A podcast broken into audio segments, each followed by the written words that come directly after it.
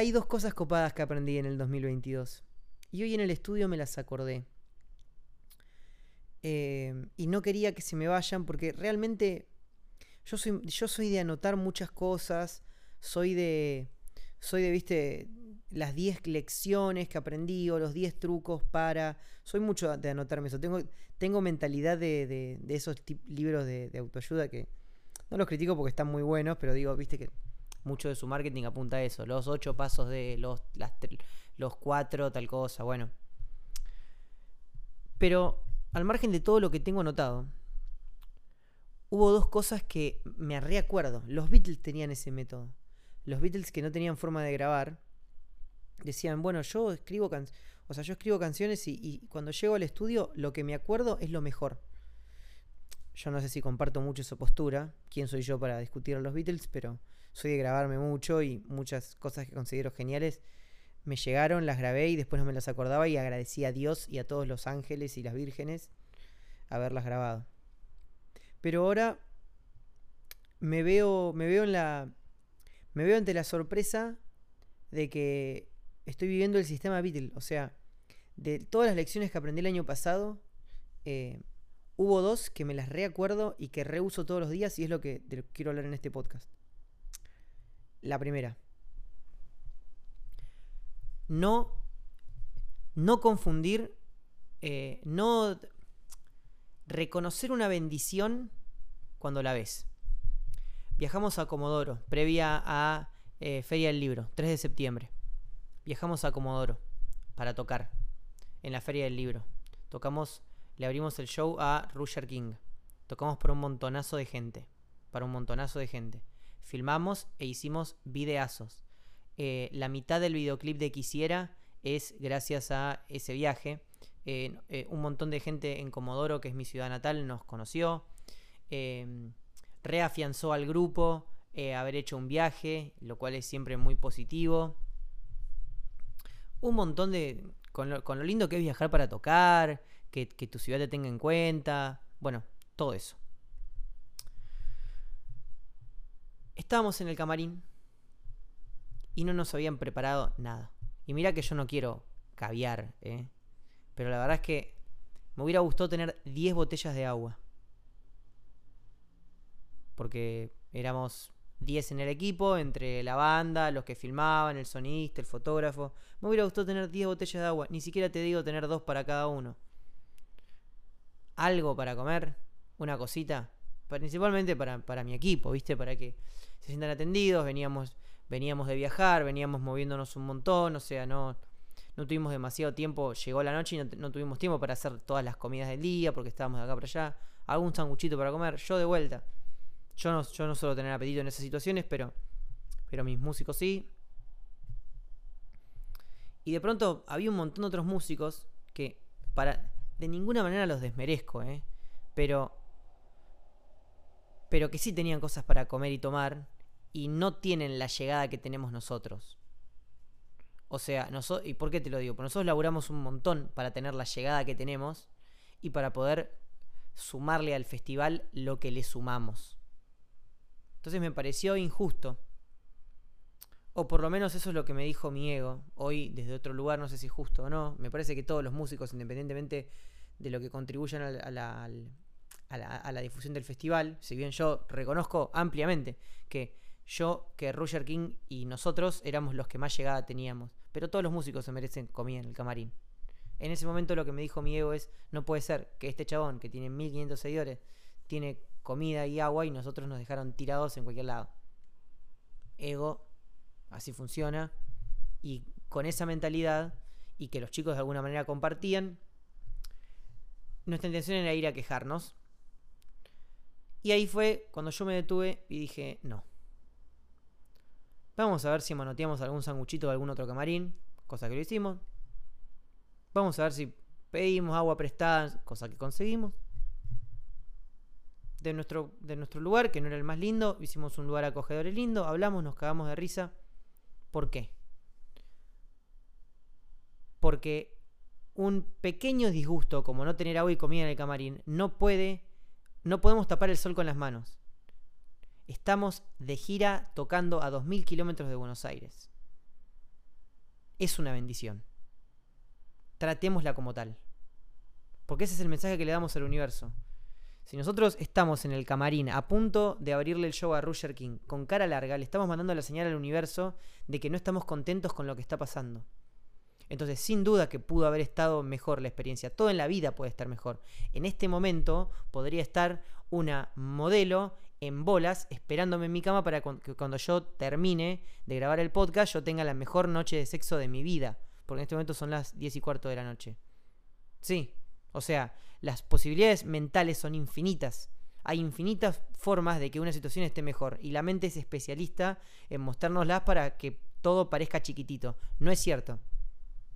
No es cierto. Hay que respirar hondo y darse cuenta que estamos frente a una bendición cuando lo estamos. Y la verdad es que a mí me resirvió. Porque le hablé a los organizadores del, festival desde la total gratitud. Quedamos re bien. Seguramente nos llamen para volver en septiembre de este año, del 2023.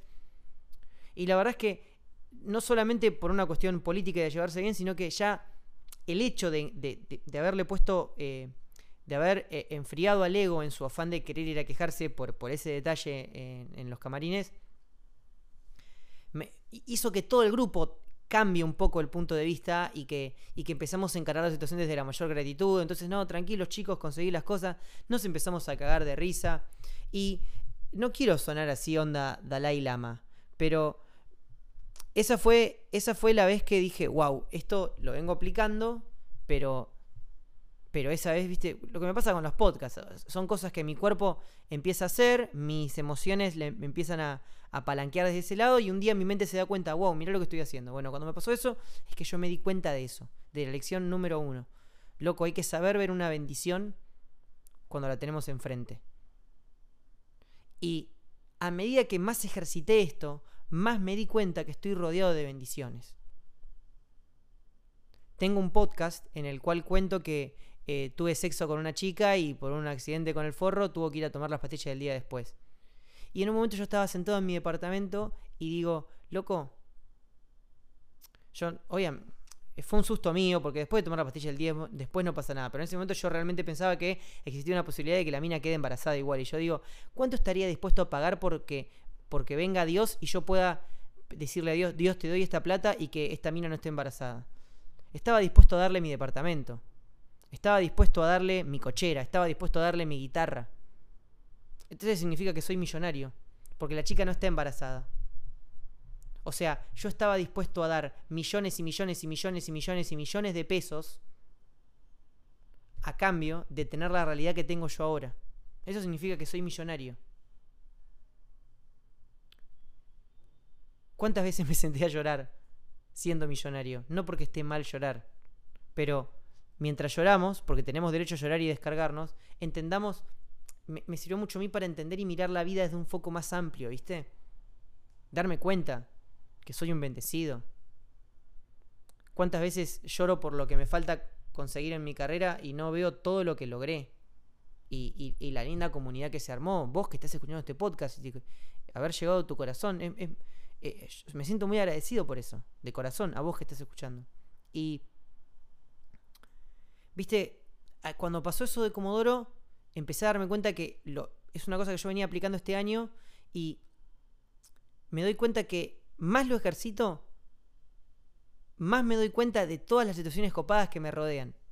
El ego lo primero que quiere es apuntar a la queja. Y, y la verdad es que, que hay que, viste, respirar hondo y, y darse cuenta que, que no. Muchas veces nos quejamos de algo que es intrínsecamente una bendición. Yo me estaba quejando de estar tocando en Comodoro con mi banda de gira, abriendo el show a Roger King para miles y miles, más de 10.000 personas. ¿De qué me estoy quejando? Una agüita, un tan pelotudo sos Oski. Dale, boludo.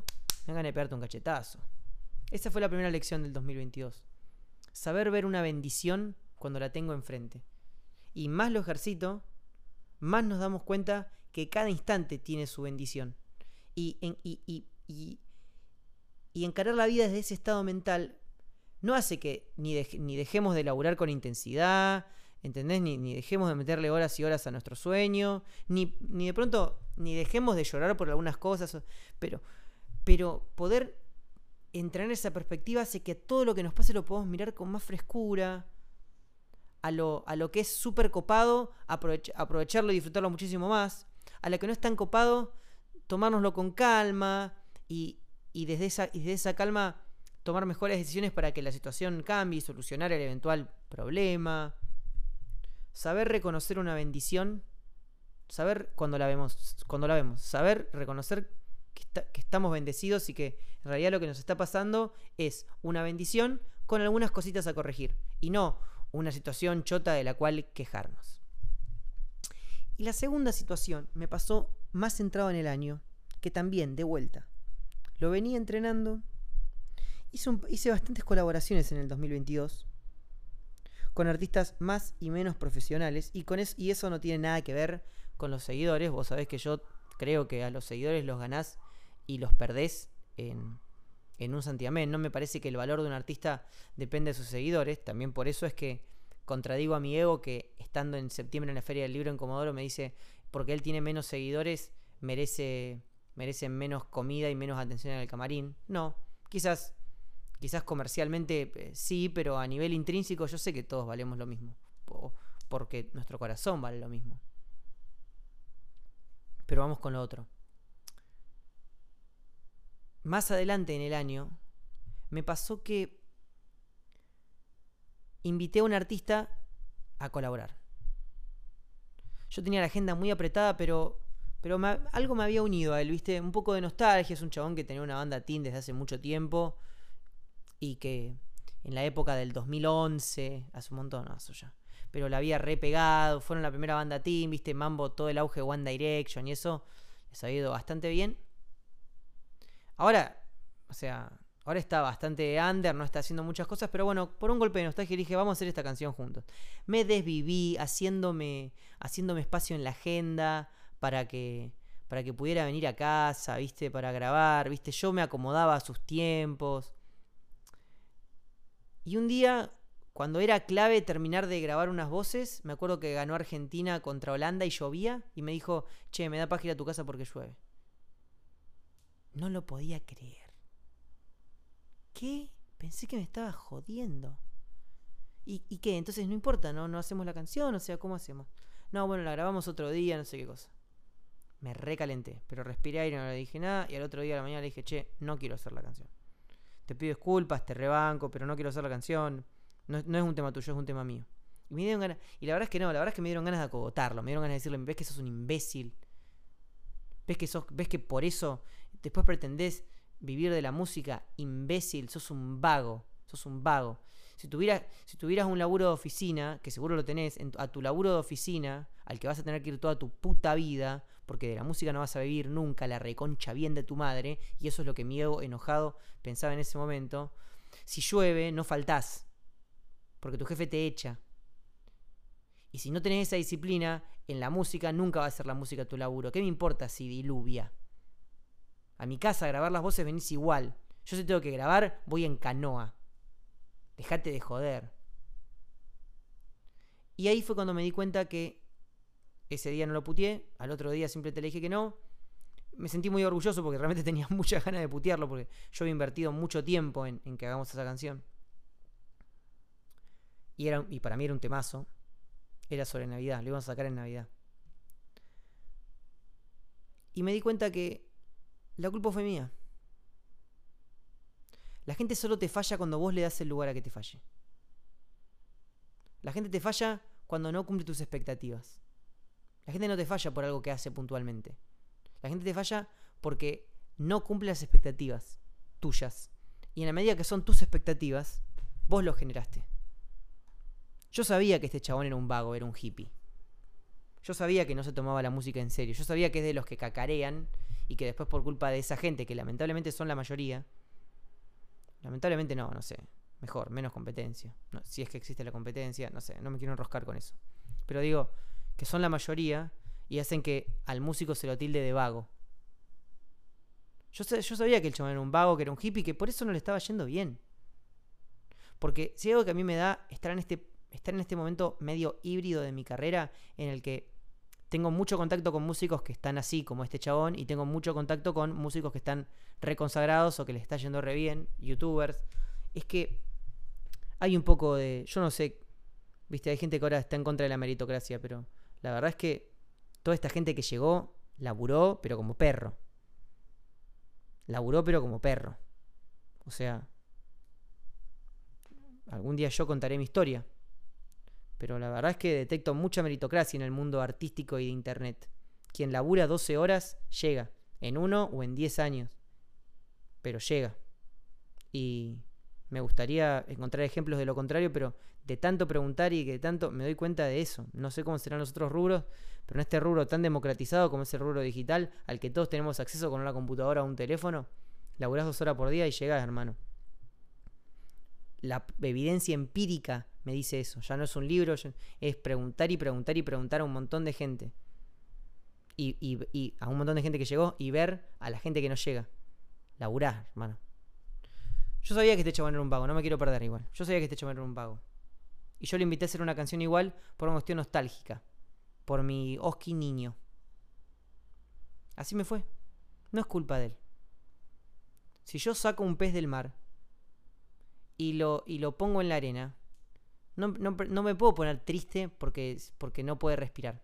Yo lo saqué del lugar donde pertenece y lo quise poner en un lugar donde no pertenecía. Es mi responsabilidad. Cuando alguien me falla, tengo que ver con, tengo que ver desde dónde yo lo puse en el lugar al que en el que me falló. Para estar más atento en el próximo. No tiene la culpa. Si yo me pongo un escorpión en la mano, me va a picar. Me va a picar. No es culpa del escorpión. La naturaleza del escorpión es picar. Yo tengo que estar más atento y darme cuenta de no ponerme escorpiones en la mano y ponerme, no sé, hamsters. O algo que sea lindo de tener en la mano. ¿Se entiende el punto? Este chabón era un escorpión. Yo, si, si, colaborar con un músico sería ponerse un bicho en la mano, tengo que estar atento a que a no ponerme en la mano ningún escorpión y ninguna araña viuda negra. Tengo que ponerme en la mano, no sé, un bebé, un bebé gatito, un hámster. ¿Se entiende el punto? Esas son dos lecciones muy importantes que aprendí en el 2022 y que me reacompañan en el 2023 a la hora de, vincularme con mis amigos, con compañeros de laburo, em, a la hora de afrontar nuevos desafíos. La primera es, hay que saber reconocer una bendición cuando la tenemos enfrente. Y la verdad es que ejercitando esta visión, dándonos cuenta que Normalmente de las cosas que nos quejamos tendríamos que decir gracias. Cuando nos quejamos de una situación, el 90% de esa situación amerita que le digamos gracias. Y solo el 10% quizás no le gusta mucho el ego y se puede corregir. Pero darnos cuenta que nos estamos quejando solamente del 10% y que el 90% está excelente, nos permite abordar ese 10% con mucha frescura, no desesperados. Hay que saber reconocer una bendición cuando la vemos y actuar acorde, no confundir bendición con desgracia. Y eso es enfriar al ego que lo primero que va a hacer es mirar el vaso medio lleno. Porque estamos entrenados desde los cavernícolas, estamos entrenados para ver el peligro. Porque teníamos que, no, no podíamos concentrarnos en el campo verde hermoso. Teníamos que concentrarnos en el puntito negro que era un león que venía a matarnos. Pero ya no estamos en la época de las cavernas. Ahora podemos disfrutar el campo verde. Y después, la gente te falla porque vos la pones en el lugar para fallarte. Que una persona te falle es que no cumple tus expectativas. De vuelta, vamos al escorpión. Si, vos, si nosotros vemos a un escorpión picando una lagartija mientras estamos caminando por el cerro, capaz nos asustamos un poquito, pero no nos inmuta. Vamos a sacarlos. si nosotros vemos un video en YouTube de un escorpión picando una lagartija, no no nos jode, no nos molesta. No nos molesta. Porque sabemos que la naturaleza de escorpión es picar. En cambio, si lo tenemos en la mano y nos pica, nos asustamos, nos queremos cortar los huevos y nos tenemos que ir corriendo al hospital. Ahora, el problema no es entonces que el escorpión pique. El problema es que nosotros nos lo pusimos, nos pusimos el escorpión en la mano. El problema no es que una persona es falluta. La persona te falla no porque es vago, no porque es un pelotudo, no porque es un mentiroso, no porque es un forro. La persona te falla porque vos le diste un lugar en tu círculo de confianza a un falluto, un vago, un mentiroso. Entonces no tiene la culpa. De esa persona te alejas y analizás vos tus mecanismos de elección. A veces es duro, ¿eh? Porque hay muchos, hay muchos gatitos disfrazados de, hay muchos escorpiones disfrazados de gatitos. Y bueno, nos ayudarán a, distinguir cada vez más cuándo es un escorpión disfrazado, el que, está, el que estás permitiendo que se suba a tu mano. Las dos grandes lecciones que aprendí del 2022. Y espero que, que a vos te sirvan también. Te mando un beso grande. Y que el 2023 te copado, qué sé yo. Chao.